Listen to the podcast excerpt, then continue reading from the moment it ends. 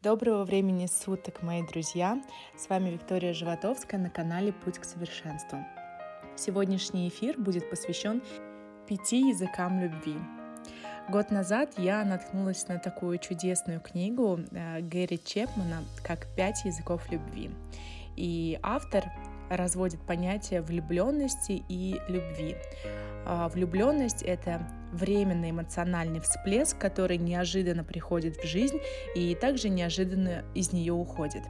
А любовь — это выбор, это акт воли, требующий дисциплины и признающий необходимость роста.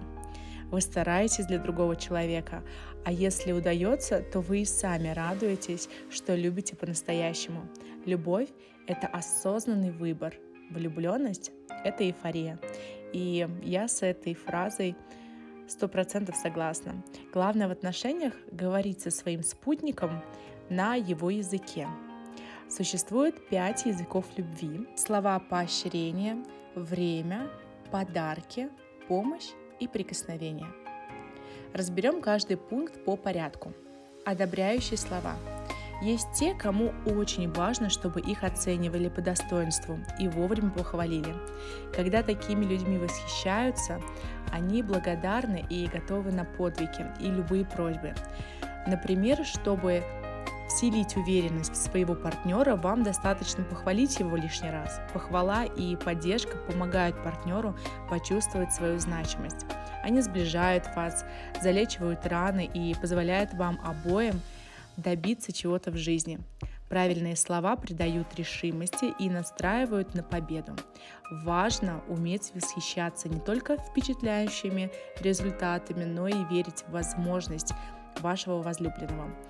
Говорите о достоинствах, а не недостатках.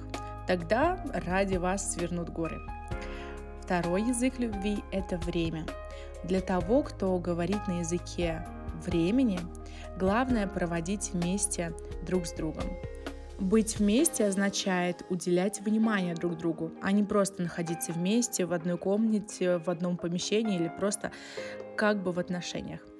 Когда вы проводите время вместе, то должны целиком отдавать внимание партнеру, разговаривать, э, сосредоточившись на собеседнике, а не создавать какую-то иллюзию э, совместного времяпровождения. Я это вам точно говорю, тот человек, который, э, который разговаривает на языке времени со своим партнером. Часто люди неправильно понимают потребности своего партнера, если язык вашего партнера время, не надо бросаться на поиски решения его проблем, а, каких-то вопросов. Попробуйте не советовать, а сочувствовать. Пытайтесь понять, а не предложить решение. Задавайте больше вопросов и попробуйте сосредоточиться на человеке, а не на его проблеме. Подарки. Для многих любить и отдавать одно и то же – так, э, для кого-то зримые символы любви заключаются в подарках. Символы имеют эмоциональную ценность. При этом цена подарка абсолютно не важна, ведь главное – внимание. Вы искали подарок, следовательно, подумали о человеке, потратили свое время. Это человек, конечно же, оценит. Человеку, который говорит на языке подарков, их цена безразлична.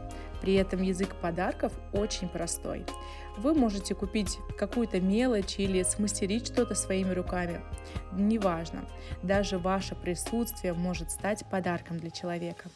Если вы понимаете, что вам нужно именно такое внимание, скажите об этом вслух. Возможно, ваш партнер просто не понимает, что это вообще имеет для вас какое-то значение. Четвертый язык любви – помощь. Если вам кажется, что ваш партнер не помогает, а вы устали все делать сами, то ваш язык любви – это помощь. Для такого типа людей помогать – это делать что-то для другого. Помощь может быть разной. Разобраться с машиной, разобраться с работой, эм, убрать квартиру или погулять с собакой. Неважно. Помогая партнеру, вы стараетесь ему угодить, проявляя свою любовь ведь помощь требует времени и сил. Если вам правда важно, чтобы ваш партнер помог вам, а он этого не понимает, попросите. О помощи нужно просить и только просить, но не приказывать.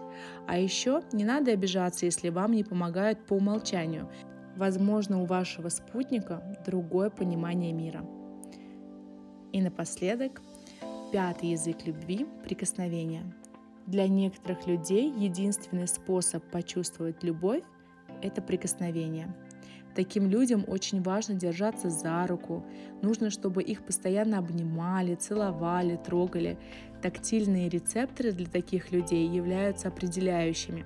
Но будьте осторожны, не все, что нравится вам, может понравиться вашему партнеру. Поэтому лучше спросите о его желаниях. Таким людям очень важно ощущать физическую близость человека. Если ваш партнер из этой группы, главное, что вам нужно сделать в трудную минуту, просто быть рядом и обнять его. В ваших объятиях человек найдет большое утешение, чем в любых словах поддержки и подарков. Ну что, вы уже определились, на каком языке любви говорите лично вы? Если в сомнениях, я вам подскажу, как же понять, на каком языке говорите вы. Когда вы чувствуете, что вас любят? Если не можете ответить, то можно пойти от противного. Чего вам больше всего не хватает в отношениях? Что вас больше всего ранит и задевает? Если критика и осуждение возлюбленного бьют больнее всего, то ваш язык – это слова поощрения. Если вас огорчает отсутствие цветов дома и редкие сюрпризы, ваш язык – подарки. Если обижает, что молодой человек вечно на работе, а вы мало времени проводите вместе, то ваш язык любви – это время. У каждого человека свой язык любви. Мы любим другого человека обычно на своем языке, а не на том, на котором нужно человеку. А потом удивляемся, что наш любимый не ценит все вещи, которые мы делаем для него. Хотя на самом деле мы делаем так, как бы мы хотели, чтобы делал он. Чрезвычайно важно увидеть мир глазами другого человека. У всех людей разные потребности, и это нормально. Порой, чтобы спасти отношения, достаточно вовремя понять, что важно для вашего партнера, а не только для вас. Любите и будьте любимы.